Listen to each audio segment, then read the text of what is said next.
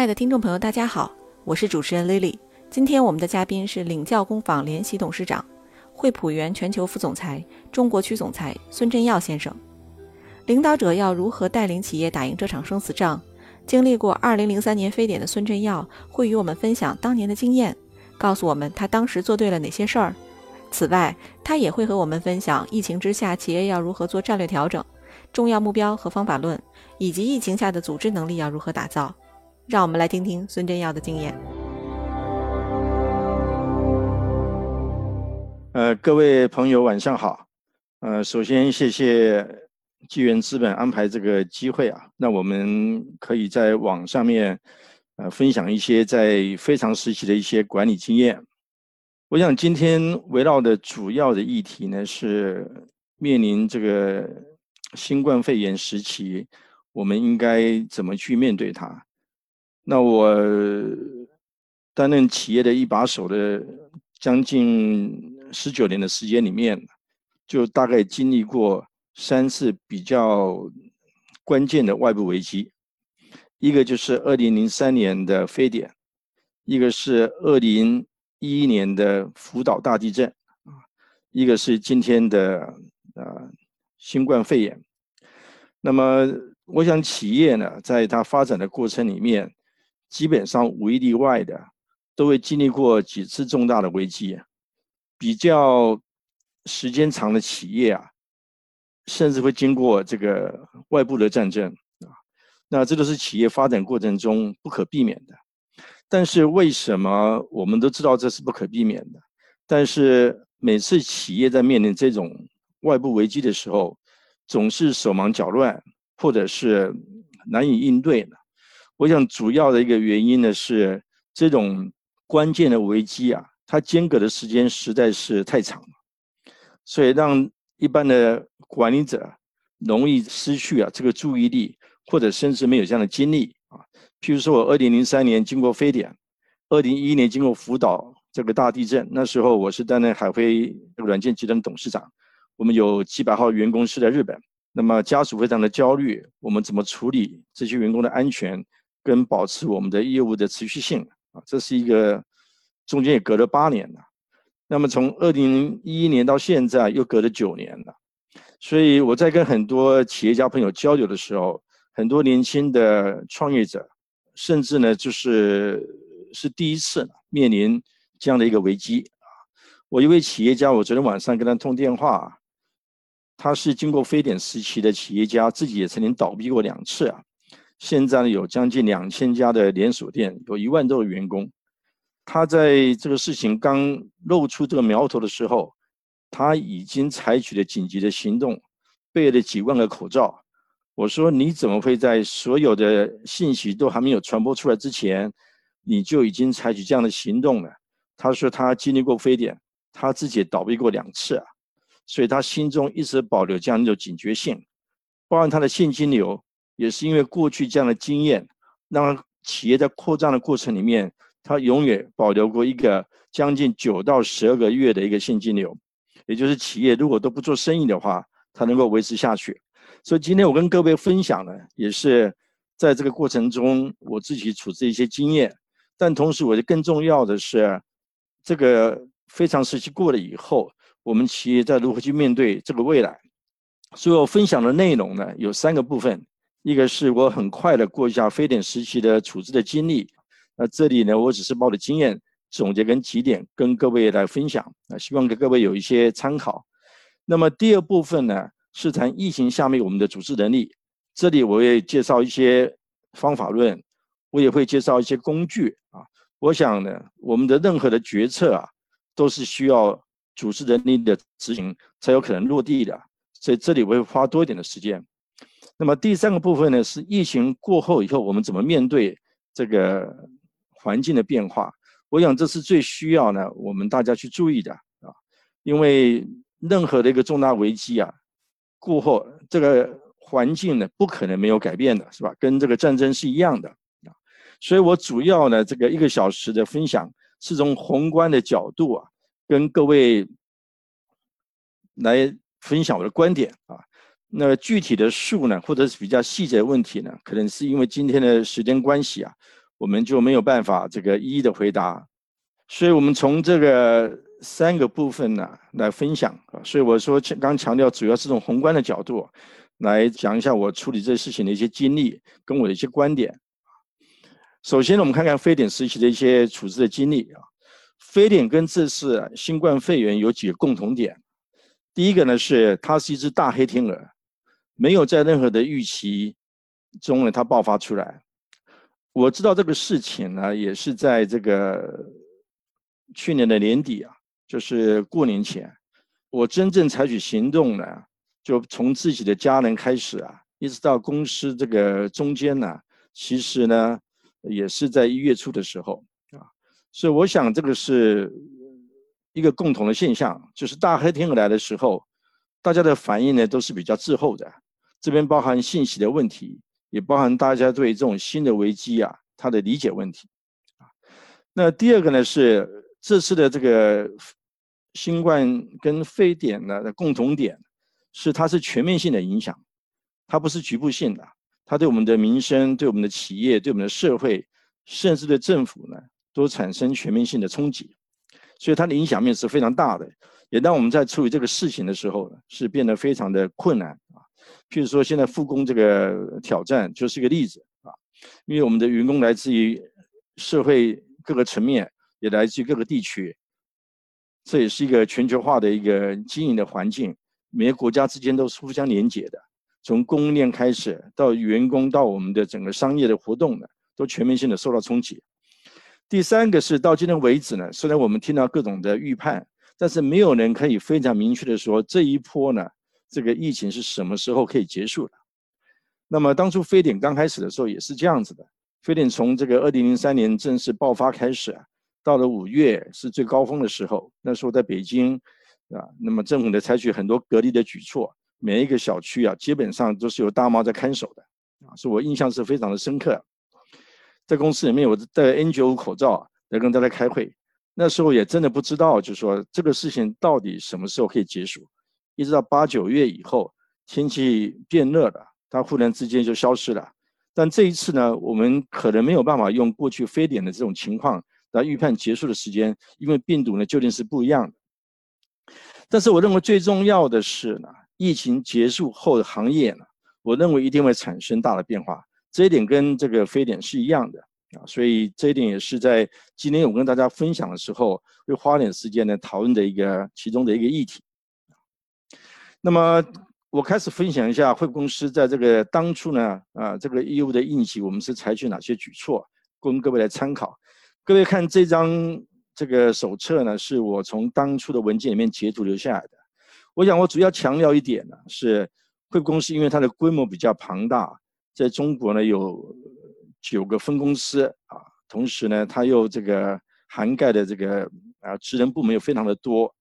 所以在制定这个应急防范手册的时候，我认为最重要的呢，是不是一个公司呢一刀切的做法，而是要规范呢每一个部门应该采取的举措，有些是对内的，有些是对外的，特别是我们对我们客户的那一部分，对我们的销售部门应该要。如何能够持续运营？在非典的时候呢，我你们规范了哪些人是可以在家办公的，哪些人是一定到公司的。同时，对那些需要提供远程服务跟在家办公的员工呢，在那个年代，各位想，二零零三的时候呢，在网络互联网还没有那么发达的时候，我们要为员工的家面的网络设备，我们要提供这个支持。同时呢，家面的设备。甚至打印机呢，都是在很短的时间内要调度，能够安装到在家办公的那些员工身上啊，特别是提供远程服务的那些工程师。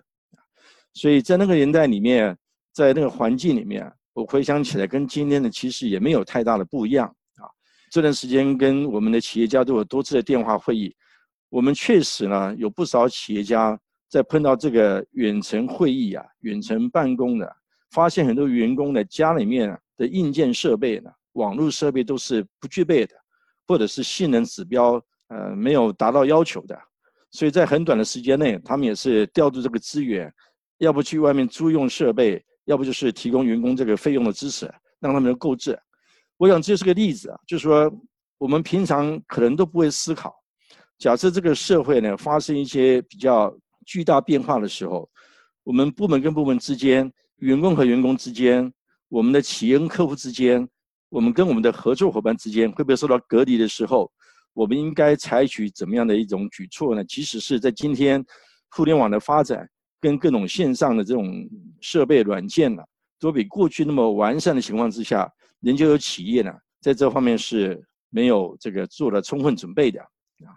所以手机呢，成为大家唯一一个标准的沟通工具。但是在家办公呢，只靠手机是不够的，啊，让这点都各位都可以理解啊。所以我想这里面呢，我们的这个应急里面是要规范每一个部门应该采取的举措之外，我们对平常我们要思考到，不管任何原因，我们被隔离的时候，我们怎么样能够远距离的让这个团队还有形成作战力。那我们跟我们的供应链或者是我们的合作伙伴可以保持联系，这也是呢我在后面第三个议题，这个疫情过后呢可能会面临一些改变呢，我提出我的观点跟各位来分享。那么在那个时候，我想一个非常重要就是保障我们客户的服务器呢，他们的信息系统能够持续的运营，因为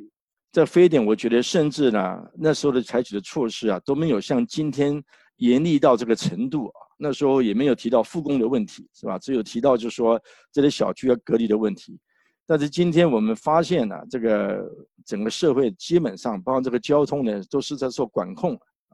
所以对一家提供企业服务器跟这个软件这种设备跟解决方案的公司呢，我们要首先想到就是在这种情况之下，怎么保障客户的信息系统。所以那时候从这个客服经理到响应中心到各方面的工程师呢。我们都采取各种可能的科技手段，来保障呢，跟客户的系统一旦出现问题的时候，我们怎么保障它的系统能够继续的提供这个运营的这个支持啊？那第三部分呢，是我们也没有忘掉对客户的关怀。各位看得到，这是一个我们给客户的一个关怀的一个背包。这里面呢，各位可以想象到我们放的东西啊，几乎是跟今天非典是完全一样的啊。我们有这个保健品，有手套。有这个纸巾，有洗手液，有耳温仪，我们甚至提供了这个紫外线的灭菌器，还有一些空气的这个含氧机等等。这主要就是表达呢，我们跟客户同在，同样一起在这个对抗的这个突然的危机啊，这是一个表达啊公司呢对这个客户安全的一种举措。所以总的来说，在非典时期呢，我们那时候采取的举措啊，包含建立的应急小组。管控这个费用，然后运营员工的安全，特别是建立员工的通讯系统。在二零零三年的时候，要建立员工的通讯系统，那时候已经有这么将近一万个员工。平常呢，这方面也做了这个准备工作，不做，呃，没有做好。所以，当这种大面积的需要去了解员工动态跟了解员工状态的这种要求之下呢，建立员工的通讯系统啊，在那个时候是其中一个蛮有挑战性的一个工作啊。还有要稳定员工的信心跟他们的士气，怎么做好持续的沟通，然后推动客户的服务保障跟关怀，以及呢推动远程办公及远程服务。啊，在那时候我们所做的事情是，后来我写了一篇微信啊，就分享在那时候我的经验，跟我提出呢，在这个新冠肺炎时期呢，一些企业我给的一些建议。所以总的来说呢，在非典时期里面，我们整个这个。举措的复盘呢，主要是三个优先。第一个呢，还是把员工的安全摆在第一的位置；第二呢，是客户的服务、客户的关怀；第三个是财务的管控。但是呢，在这是一个在外企里面的那时候的环境。当我担任民企的主要负责人的时候，各位都知道，财务管控呢，变成是第一优先的啊。因为企业要是没有现金流的话，我想其他的举措呢，基本上都是虚的啊。所以这也是这段时间各位在网上，包含领教工坊呢，也推推出了这个网上的直播，来分享一些人对这个财务管控应该有的一些具体的一些做法。我也这个欢迎大家呢，也能够都去参考各方面这些专家所提供的一些建议。但是我的重点呢是放在那时候呢，我认为不足的地方，有两个不足。这个不足呢，也是后面呢，我跟各位在分享的时候，我觉得需要关注的。第一个呢是非典过了以后，我们呢认为一切都回到正常，我们做生意的方式啊，我们对市场的判断，对客户的需求，啊，我们认为说就是继续这样发展下去啊。我们缺乏对这个疫情后的行业的变化的洞察力，或者呢没有太关心这个事情对行业的变化所产生的影响啊。这边最明显的就是毫无疑问就是互联网电商的发展。我想京东、阿里巴巴就是在那时候呢得到一个这样的一个契机。才有大力发展第二个部分是因为没有对这个行业的洞察力有足够的这个认知，也因为这样子没有采取一些关键的举措啊，来这个提升我们对应的组织能力啊，那么采取变革。像今天呢，我们有不少这个做线下零售跟做这个教育，还有做呢这种这个餐饮行业的这些企业家们。在过去一两个月时间，我们在电话上面的交流里面，他们呢也不得不面对了，他们一定要大力的开展这个线上业务，不管是直播的方式啊，啊，或者是做外卖的方式，这些过去呢，他们都是有在提，也认为说应该要做，但是人就是有这样的惰性，这个变革呢，要是没有外部的危机，它是不会被大力这个推动跟促进的。同样呢，对我那时候的环境来说呢。我想也是有一样的这个情况，所以我这里特地呢跟各位分享，非典过后互联网的发展是一个基本上是一个革命性的发展啊。我们那时候没有注意到这个变化，这个没有注意到变化，自然我们配送的组织能力啊也就没有调试好啊。所以我认为这段时间，特别是无法预料这个疫情什么时候结束，但是呢，我们总是可以做一些事情，也就是我在这里呢我所提到的。我们决定不了外部的变化，但是我们可以决定做什么，这是我们自己可以掌控的。我们要确定我们处置的原则，我们要快速的决策，要高效的执行，啊，这可以说是对企业来说呢要求是挺高的，啊。那么我们说养兵千日啊，这个用在一时，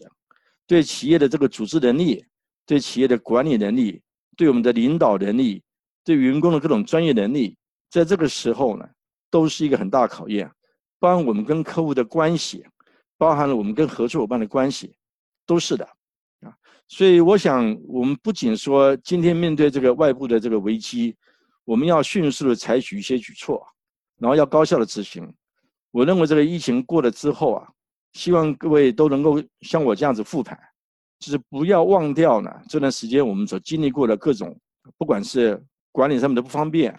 管理的缺口也好。或者是我们跟客户、跟合作伙伴的关系，甚至我们跟员工的关系，这些我们都需要做一些补救的措施啊。甚至呢，我们应该采取一些变革的这个行动，来保证我们的组织能力能够跟得上这个后面的变化。这是我想第一部分呢，跟各位分享啊，这个非典时期的经历啊。第二部分呢，我要谈就是这个疫情下的组织能力。我觉得今天呢，我们在网上面已经看到很多的这个各种的分享。我想今天你搜索任何一个类似的这个主题啊，跑出来的文章呢，跟材料、直播的课程各种方面都是非常丰富的。但是我要特别强调一点，大部分呢这些都是告诉我们应该做什么。我想英明的决策呢，没有卓越的组织能力，这个决策也是虚的。我们拿这部有名的电影，就丘吉尔。在二战的时候所面临的至暗时刻，那时候如果各位看这部电影呢，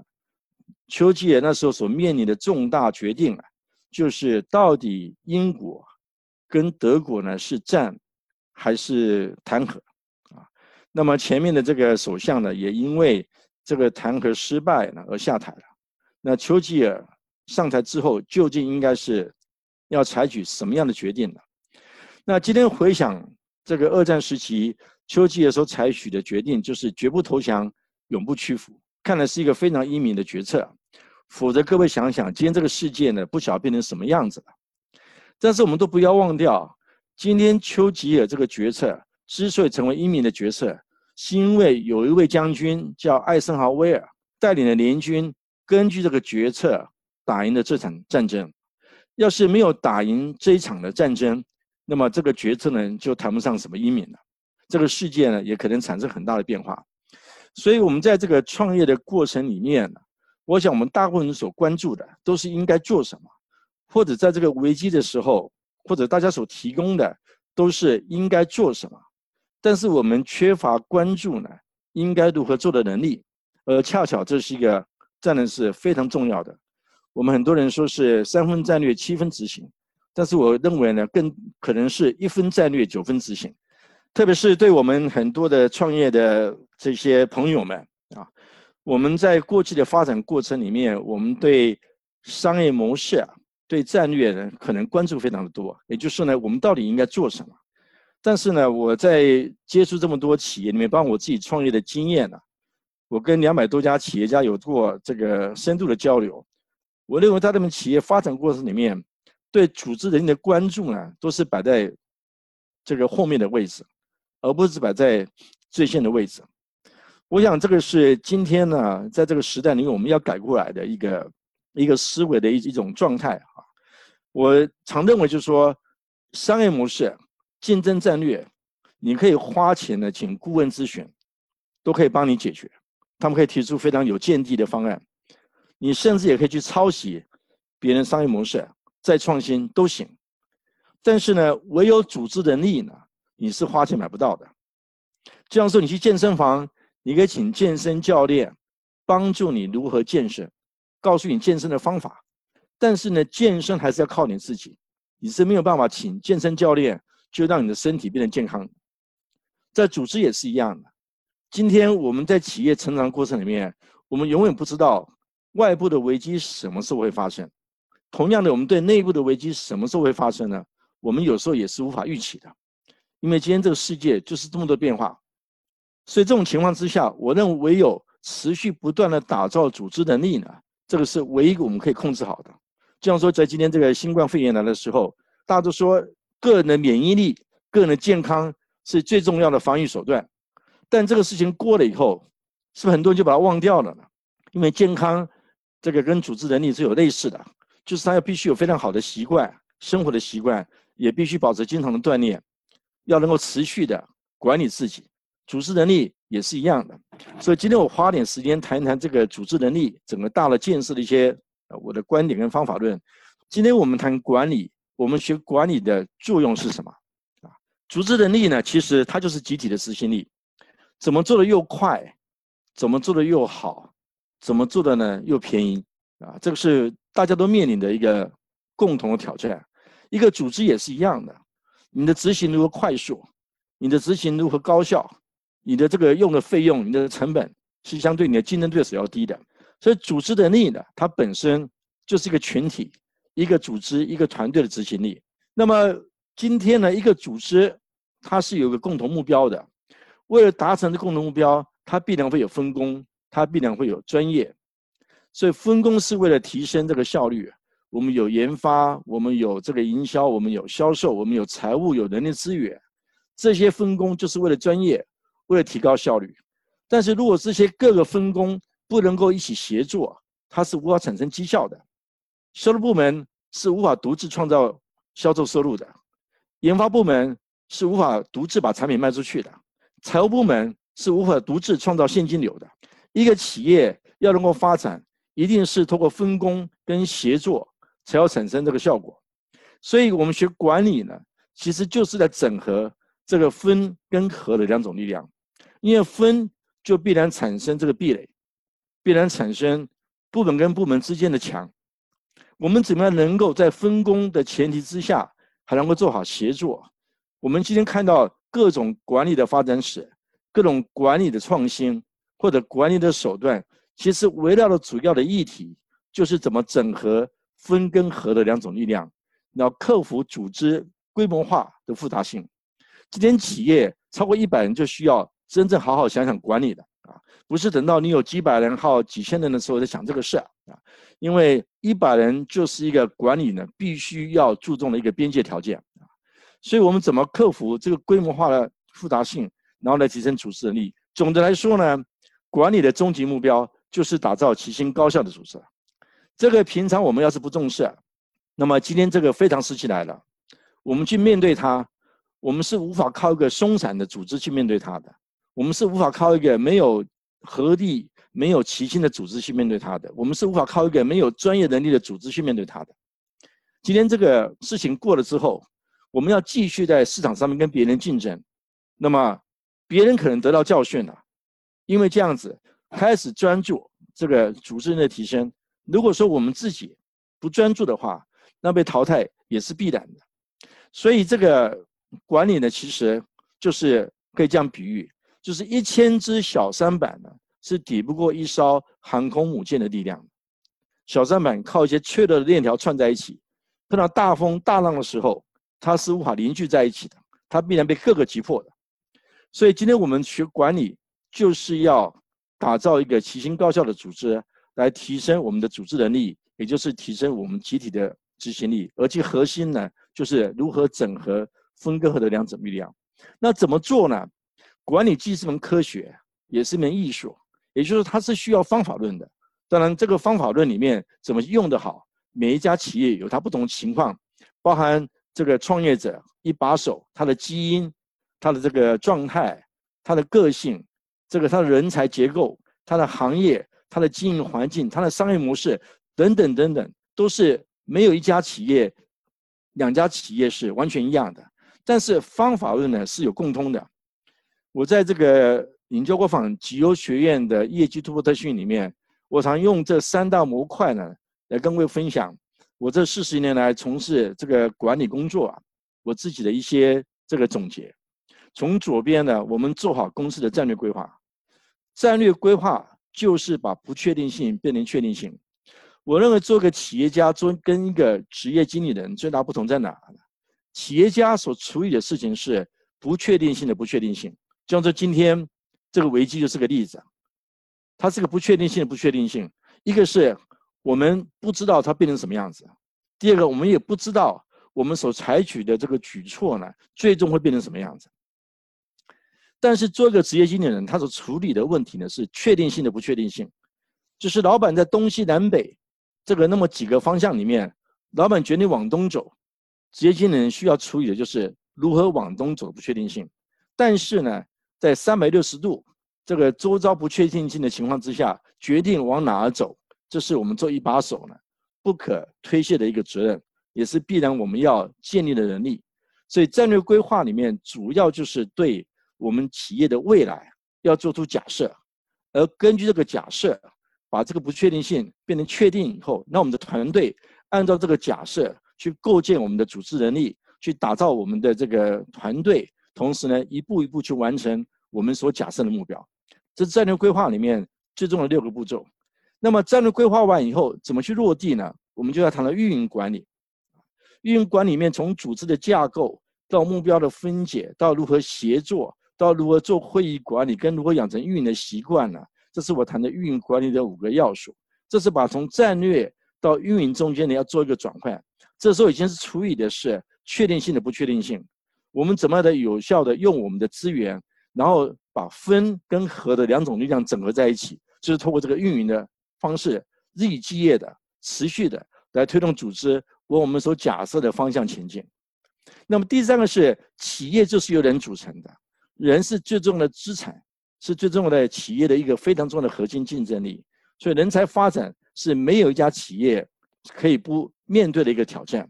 所以我们人才怎么去选择它，怎么去用它，怎么去发展它？怎么去领导它，也是这个人才发展的五个重心。所以这是根据企业的使命、愿景、价值观，我们怎么样从战略规划到运营管理到人才发展？能够把它系统化的组织在一起，那么能够一切围绕着我们的战略，一切围绕我们的假设呢往前走。这是我们谈这个整个组织能力发展这个一个系统的一个方法论。但是今天面临非常的时期里面，我们应该要特别关注什么呢？前面谈的组织能力是，不管在什么样的时间，就像说刚刚讲锻炼身体、保持身体健康一样，是每天都要做的你的其中一个例行的事情。只有这个打铁还是要自身强，对吧？把这个弄好。但是在非常时期里面，我们所面临的情况就有点不太一样了。在非常时期里面，我们要特别突出那两种组织能力，一个是领导的风格，一个是决策如何有效的落地。在非常时期的领导风格里面，我想一个非常非常重要的，就是呢，有这几点，一个是快速的决断力。这时候，不管你平常你的决策能力是一个什么样的一种状态，在面临这个非常时期里面，你必须要求自己能够在有限的信息，在一个不确定性的情况之下，快速的做出决定。只有你决定做了，你的团队才能够把不确定性变成确定。第二个，要能够非常坦诚的跟你的团队来沟通公司现在的业务情况，我们所面临的问题，我们今天呢所面临的。包含财务各种的挑战，得到员工的支持，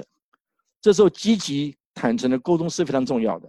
有些老板可能平常跟员工呢不太去建立这种沟通的这种习惯，我认为在这个时候呢，特别需要跟员工呢要不断的持续的积极主动跟坦诚的沟通。第三个呢，碰到困难的时候，人最需要就是支持，最需要就是要激励。不管你是哪一个类型的管理者，你是一个。这个相信呢，打骂是可以这个培养好孩子的，还是你相信鼓励可以培养好孩子？在这个时候呢，你都必须要本着人在这个危机的情况之下，特别需要就是一种激情。我们看到任何的电影，只要在这个重大战役，这个将军要带领部队冲锋前，一定要发表一个激励人心的讲话。其实这个就是一个同样，这是符合我们的人性的。第四个呢，是我们要有。特别强大的一种创新能力。我等一下会举个例子。当我们面临这种非常时期的时候，我们需要有一些突破性的做法。这个突破性的做法呢，是不能够根据呢我们过去的状态来决定的，因为我们过去的经验可能不足以面对这个不可未知的未来。所以这时候怎么领导团队，鼓励创新，想一些点子，让企业能够度过这个困难的阶段。我认为第四个是突破的创新力是很重要的。然后第五点，毫无疑问的就是高效执行力。但是我们今天做一个领导，不可能全方位都是具备的，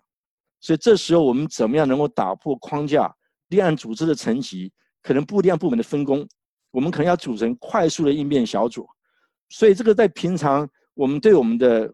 高管的了解，我们对我们部门的人才的理解是非常重要的。我们在最短的时间内能够选出最适合当下面临紧急情况的人才。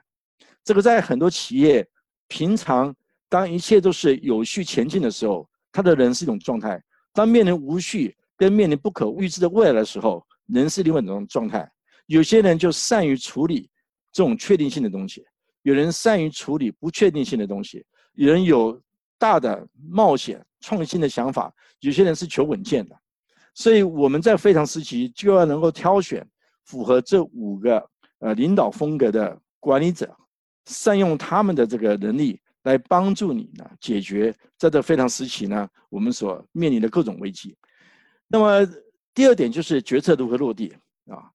今天怎么如何整合团队资源及力量，迅速采取行动，并且有序的管控进度啊？这是我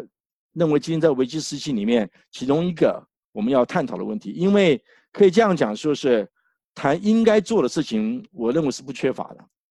但他如何做好它呢？这个事情确实挑战是挺大的，啊，所以这里呢，我就介绍一个我这个常给很多企业家分享的一个工具，叫做 GS 管理导图。这管理导图设计的原理是这样子，他认为第一个 G 呢，也就是成果目标，它是一种滞后性的，你是只能够要它，但是你是没有办法管理它。譬如说，你应该说我要业绩增长百分之三十，我希望费用能够降低百分之十。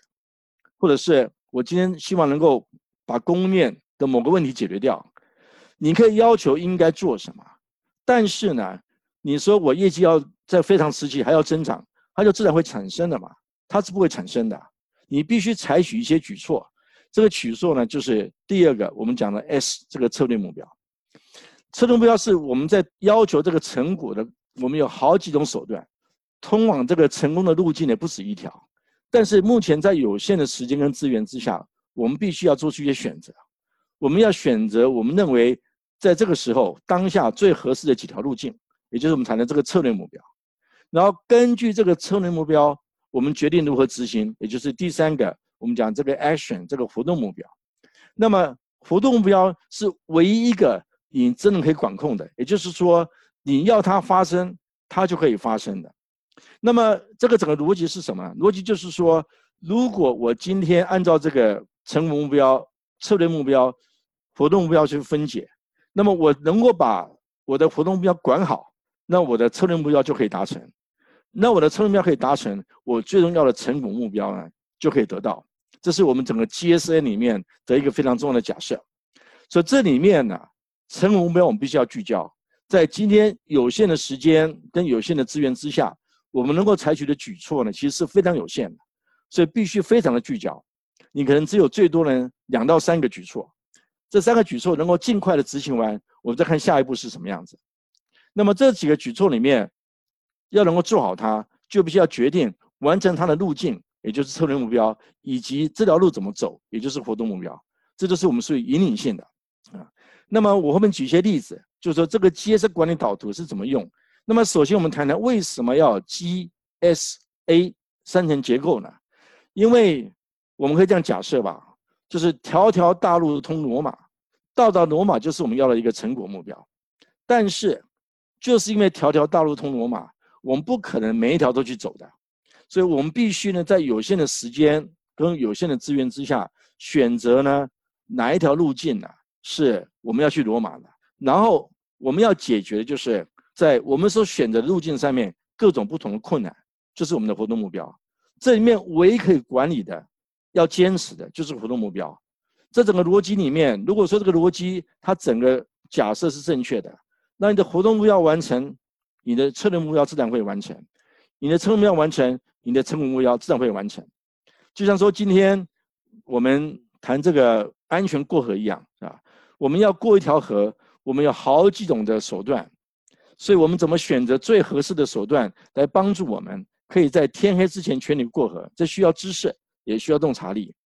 所以大的这个结构之下呢，我拿一个例子，就今天我们要维持体重七十公斤，这是我们的成果目标。但是你说体重要七十公斤呢，就会七十公斤吗？你必须要做一些事。那么你选的哪一条路径呢？我们可以今天说是控制我们的嘴，也就是我们的吸收的饮食热量。我们可以迈开我们的腿，也是每天的运动。我们可以吃减肥药，我们也可以去这个美容整形这样的一个这个诊所，去把这个不必要的这个体重拿掉。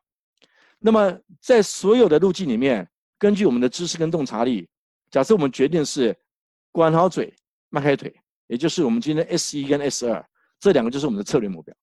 我们假设这两个策略目标要是达到的话，我们体重就可以维持七十公斤。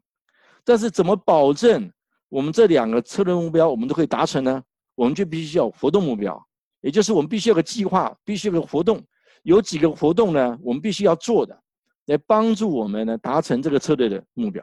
所以这边就是像定制饮食计划，然后按照饮食计划每天的完成率是多少？我们要制定一个运动计划，按照这个运动计划每天完成率是多少？各位看看这里面，就说体重是 S 一跟 S 二完成的结果，而 S 一跟 S 二呢是受我们的活动目标完成的结果，而活动目标是个人可以直接管理及坚持的，也就是说你把饮食计划跟运动计划的完成率做好了。那么你自然就能够达到控制你的吸收的量跟消耗的量的这个卡路里，你自然就会维持这个体重。所以基本上说要达成这个 G，就达成了 S 一跟 S 二，那么就得要求呢 A 一跟 A 二，就是整个我们这个决策呢管理的一个方法论。那么目标的分解从 G 到 S 到 A 呢，它是自上而下的，而目标的管理呢是由下而上的，也就是说我们要确保我们 A 是可以做到的。所以我拿一个例子啊，就说最近是我一个企业家朋友呢，他是做这个原来是做一个 CRM，帮企业做一个快销行业做他们的这个销售的分析，帮他们利用这个大数据分析呀，跟消费者的行为来决定他们的销售的这个策略或者他们营销的这个呃方案等等等啊。那么这个企业在面临这个这个时候呢，他们的伤害是很大，因为快销行业恰巧就是在。这个肺炎时期呢，影响受创的最大的行业，所以怎么办呢？我们不能坐以待毙，对吧？所以他们在这个非常时期里面，他们推这个创新，他怎么样把他原来有的技术跟能力呢，转移到帮他的企业在复工的时候，怎么去监测这个办公楼里面员工的这个温度的状态，所以他把大数据的分析能力加上这个温度检验温度的仪器跟所获得的人脸识别的数据，然后帮他做一个显示的一个图，有点像这个驾驶舱一样，这样能够了解他的办公楼里面进进出出的人群里面他们的体温状态是什么样子。同时，要是发现有人不正常的话，他可以及时的找出来跟这个人有接触的有哪些人啊。这是他利用在很短两个礼拜的时间内，把他做这个快销行业 CIM 的技术跟数据能力转移到做复工以后这个办公楼员工安全跟这个金融人员管理的一个这样一种大数据分析的能力。那么他用这么短的时间怎么做得到呢？用他的例子啊，那么你可以想象说，他非常时期里面，也就是假设二到五个月，这过程里面，从二月、三月、四月、五月，他怎么能够找到一个创新的业务，让他度过这个难关呢？首先的成果目标，他要求有一个创新的业务的新产品，至少要做出一个出来。那么它的路径是什么？它有两条路径，一个是主动去跟客户交流，盘点呢，他现在已经有了客户，在这个过程中他们有什么样的困难，他们是需要什么样的需求？这个需求不一定是他们企业今天可以提供的解决方案的范围内，也包含客户。他都去跟他们交流，怎么样去了解他们这段时间他们什么困难，他们全方面的需求去了解。我们希望从里面去盘点出至少两个我们觉得可以值得做的需求。另外一条路径呢，是我们能够激励我们内部的这些同事们，他们有一些创新的想法。我们希望内部有一些创新的项目，至少有三个。这是我们选择两条路径，就是 S 一跟 S 二。那么在活动目标上面呢，它就有六个主要的活动目标。包含它所有存量客户的电话覆盖率，所有的销售人员都被要求跟客户要做多次的交流，来了解他们在这时候里面有什么样的需求存在，即使不在他们今天所提供的解决方案里面，同时也有点子的创新激励政策，也成立了新项目的哪些项目会被挑选出来，值得我们去做的一个决策小组，然后跟着这个决策，我们必须有一个应急项目的开发小组，然后怎么把这个。解决方案尽快跟客户完成合同签订，然后能够推动他有就成立一个创新业务的小组。同时，为了鼓励客户呢，能够了解他们企业的技术能力，他们希望能够每周有公众号发布两篇这种应用推广的软文，希望能够来促进他的客户呢，在这个需求上面又有些创新。那么，这是一个简单的一个例子，最终得到的呢，就是刚所提到的，怎么把这个大数据分析能力。转移到了做复工以后，怎么管理这个办公楼整个这个安全啊？所以我们可以说，这个产品呢的数量是一跟二的完成的结果，而一跟二呢，S 一跟 S 二是这个 A 一跟 A 六呢执行的成效，而 A 一跟 A 六呢是公司可以直接管理的，把 A 做好，S 自然完成，S 完成，G 呢自然就能够达成。当然，我这是一个简化版，每一个目标还是要符合我们定目标的 SMART 原则。就是要担责人，要有时间，要有具体的这个定量等等等啊。但是这是一个简化的图，跟各位来分享。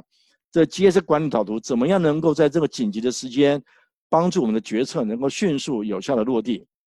这是提到我们的这个疫情下的组织能力。那么最后呢，我要分享是这个疫情后的战略调整。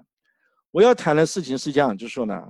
在非典过后啊，或者是在这个日本这个福岛这个。啊，大地震二零一一年的时候，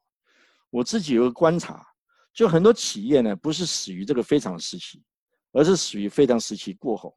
为什么？因为在非常时期，大家所面临的问题都是一样的。政府如果要给补贴，政府要给这个支持，可能对大家都一样的，你分不出高下。在非常时期里面，可能大家这个解决问题的方式都很类似。但是要比的就是大家的执行力，跟你过去呢你所锻炼的组织能力，而且非常时期通常它是有一定时间的，不管它是两个月、三个月、四个月、五个月、六个月，那么特别像这一种的这种疫情呢，它终究是会过的。但是恰巧很多企业过后呢，他会陷入我前面在这个非典时期的这个经历分享一样，他以为这个世界还会是回到正常，他以为这行业还是一样的。他以为消费者的行为还是一样的，但事实上是不一样的。我拿这个远程办公当例子啊，我有很多传统企业家的朋友们，平常出门啊，就只带一部手机的，连 PC 笔记本电脑都不带的，家里面也没有笔记本电脑。当我们有这个市总会聚在一起的时候，我看到有企业家就是拿一部手机，靠打电话、靠发微信这样的管理公司的。但是这个这段时期他必须要这个远程办公，他必须安装很多会议的软件，他就必须也要装笔记本电脑要操作它。那我就我们在这个小组里面，我们大家电话上面。线上我们就分享大家这个远程办公的经验，他们感受非常好。他这些远程办公呢，甚至比他过去的面对办公感觉更好，效果更好。有些企业呢，甚至呢，把这个远程办公变得非常有仪式感，也要求员工在家里面办公的时候，必须要穿上这个正装，同时呢，家里面要打开视频啊，每天早中晚都还是有一个视频会议，让员工保持这个上班的仪式感。然后呢，借这个机会，他觉得打电话沟通呢，跟面对面沟通更有效果，可以聊得更深。他利用这段时间打了很多电话，跟很多他过去呢不常沟通的人啊保持非常紧密跟深入的沟通。所以我在想说，当这些企业家经历过这样子的过程之后，他享受到像这种时候带来的好处，那么他可能他就不会再回去了，他就变成一个新的办公的一种常态。消费者也是一样的。平常不用外卖的，可能现在被逼的用外卖了。平常我们不习惯用各种这个 A P P 的，可能这时候为了我们的生活的需求，可能不得不拿把这些 A P P 拿出来，好好的学习跟用它。所以我觉得这个社会呢，会因为这是疫情的结果，它会有些改变的。这改变呢，就看我们怎么去面对它。这是那时候调查，在非典的时候，二零零三年。中国的这个企业的信息化五百强的排名里面，有两百四十六家企业实现了网上的交易，就是个倒逼危机、倒逼变革的一个情况啊，在那个年代里面。那么我认为说，在今年疫情过后以后呢，会从当初非典时期推动互联网行业发展的，它会进一步的推动企业的数字化转型，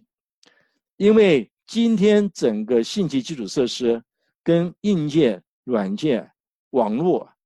包含消费者他用这种工具的能力，跟二零零三年是有天翻地覆的差别啊！它的成熟度已经到达某个爆发的阶段，所以我觉得这个数字化转型，不是只有在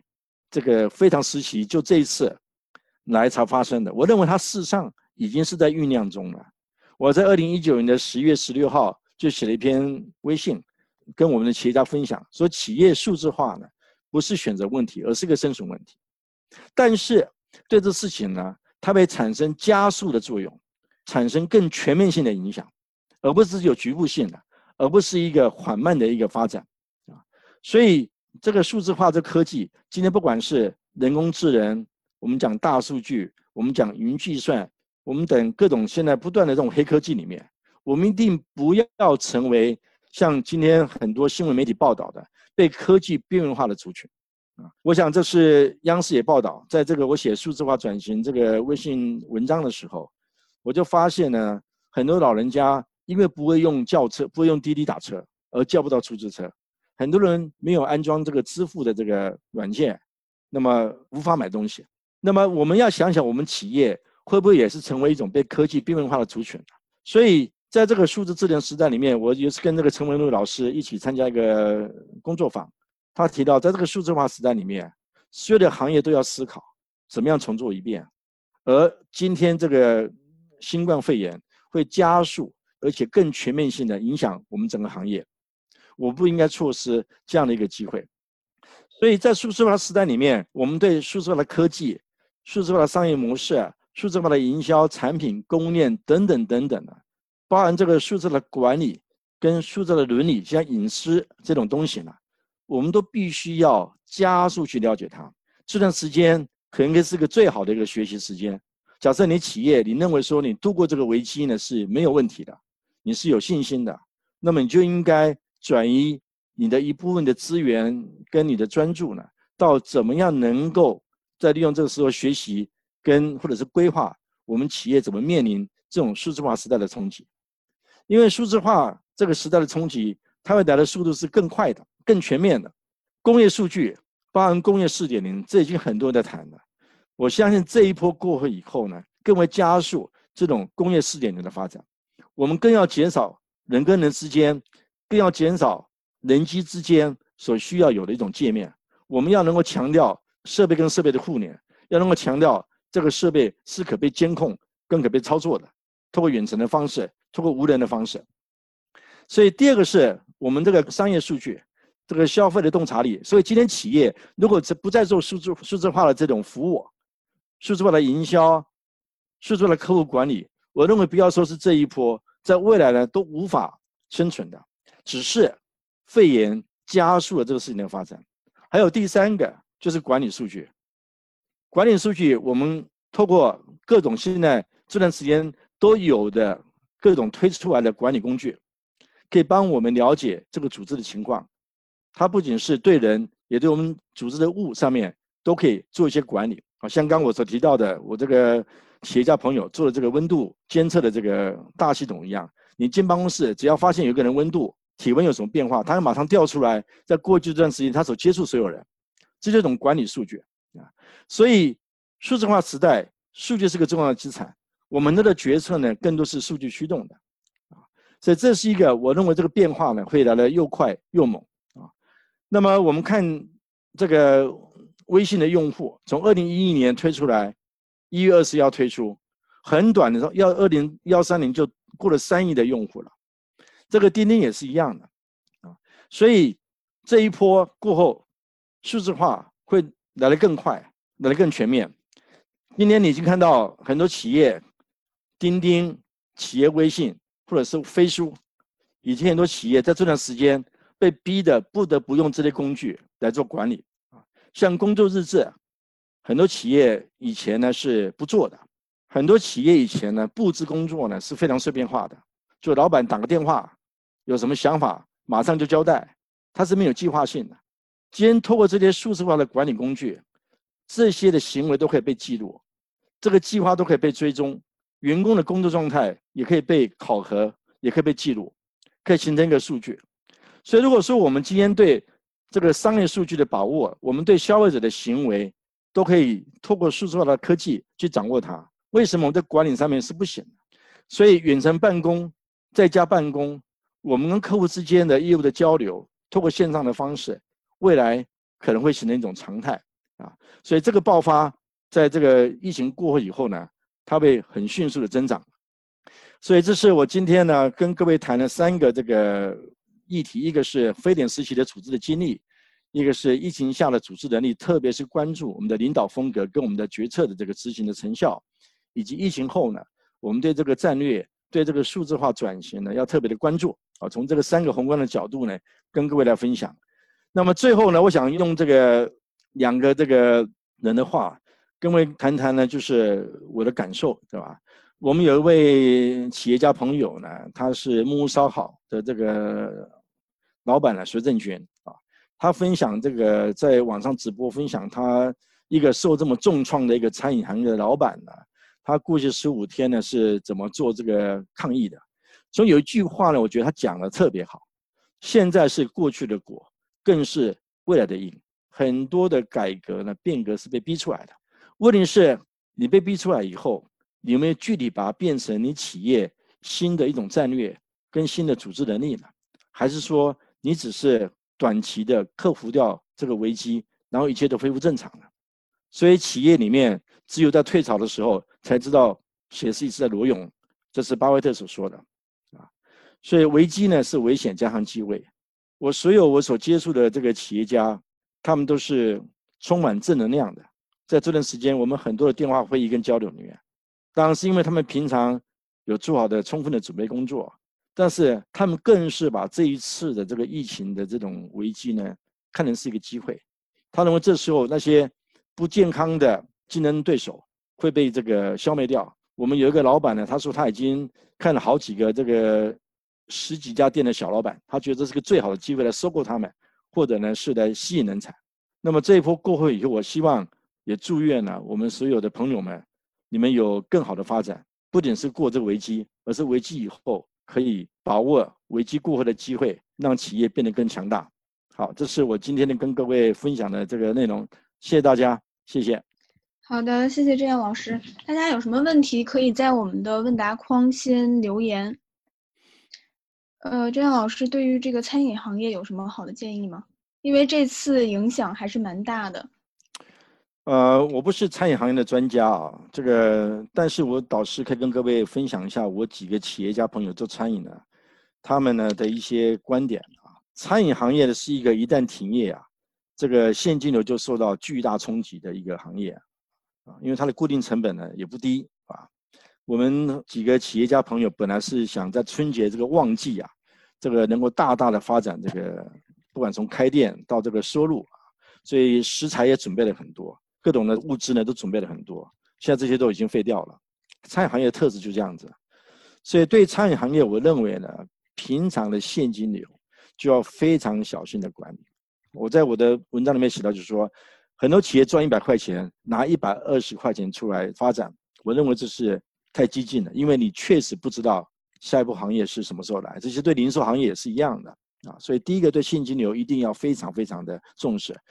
第二，餐饮行业在面临危机的时候，特别需要很多的员工共体时间，因为它是由各种阶层的人士所组成的。所以木烧好这个随政区里面讲的最令我们感动的，就它的企业文化建设做的有多好。他的很多管理层自愿减薪、自愿降薪。我碰到好几个零售行业老板，他们的管理层里面都有很多类似的举措，跟怎么跟老板、跟企业一起共度难关。所以我觉得这是一个非常重要，企业文化建设是非常重要的。第三个呢，我觉得确实对组织能力是一个很大的挑战。我有几个做餐饮行业老板，平常他们是不重视这个外卖的，他们的这个整个堂食呢，跟这个外卖很多这个流程机制啊，这个设计呢是不太一样的。但平常呢，总是把它当做是一个不是主要的业务，甚至控制呢它的这个量，因为怕影响堂食。但这一次呢，他认为说这个外卖呢会成为一种新的常态了，哎，这是倒逼变革啊，所以他的组织能力、他的整个配套的业务流程、管理的方式呢，甚至人才结构都要做一些调整。所以，但是我认为。你可以找到很多我们做这个零售行业的，包含这个这个西贝也在我们这个领教光文的市总会里面，是吧？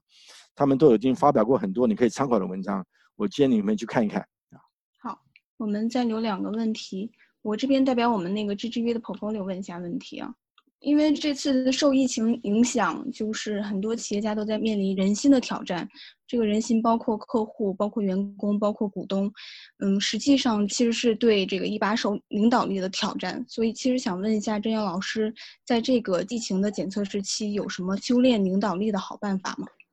这个这两个这个议题呢，都是像身体健康一样，它是没有办法短时间内呢，我们忽然就有一个。充满激情跟奋战的企业文化，或者呢，我们有忽然之间，我们就可以变一个人，是吧？产生一种新的一种领导风格啊。但是呢，刚讲到五种领导风格是必要的，从沟通到决策到执行到这个用人等等等各方面。所以我认为，在这个时候呢，最主要是用好你团队的人员，同时自己呢，也要迅速的做出改变。举一个例子啊。我一个企业家朋友，平常是不跟银行来往的，那么这段时间怎么办呢？不管怎么样，也要放下这个身段，打电话给银行。所以企业家自己在这段时间能够调整自己的状态，然后呢，怎么样也要呢要求自己做好我刚刚所前面所提到的几个非常时期的领导风格，就说怎么样呢，要能够要求自己啊，在最短的时间做出改变。啊，我觉得我尊敬企业家跟一把手的地方就在这儿。企业家为了企业的发展跟生存，他对自己的要求跟对自己的这个变革呢，我相信这个是是企业家他天然的基因，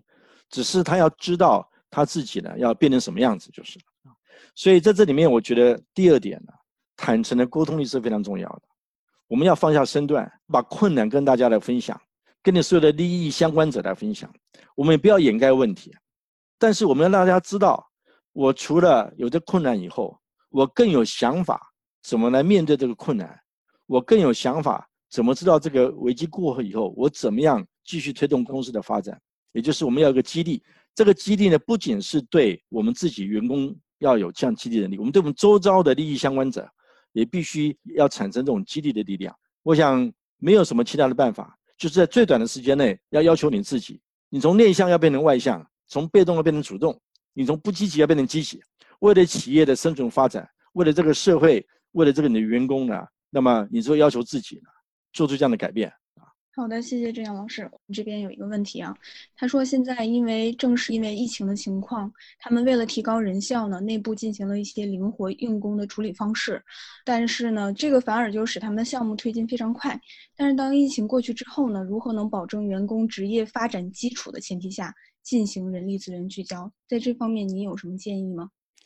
我觉得企业保持这个灵活的状态呢，应该是要成为一种新的常态。啊，灵活呢不代表它就不专业啊。刚所提到呢，管理的主要的挑战呢，跟管理的作用呢，就是在整合分跟合的两种力量。那么分跟合呢，分这个我们就比较清楚了，是吧？因为它是为了专业，为了效率嘛。那么合的方式有多种的方式啊。我们组织要有结构，要有层级，要有这个前中后台，我们要有这个呃临时项目组等等，或矩阵式管理。这都是企业为了和上面呢所所推动的各种举措，也包含这个工作流程协作等等等。所以我认为说，今天在很多互联网企业的方式呢，其实是值得我们好好参考的。也就是他们灵活性的项目组的方式啊，这个可能不是只有在今天我们面临危机的时候要这样做，也希望说这个危机过后呢，我们能够适度的采用这种灵活的项目组。那至于说，怎么管理这种项目组呢？来自于四面八方，可能调动陆海空三军联合作战，怎么去管理呢？其实这样的管理方式已经是非常成熟的，可参考的数据是非常多的。各位都知道，在这个伊拉克战争的时候，很多这些退役的将军呐，写了很多呢，他们的一些在这种战争时期的这种领导的这个管理的方式。我看了这些书以后，跟二战的书呢有什么很大不一样呢？因为今天的管理的方式是从二战之后留下的，二战是一个讲求非常严密分工分层的一种作战的一种方式，就陆海空三军分工非常严密，你是陆军就是陆军，你就海军就海军，空军就空军，大家都是垂直管理的。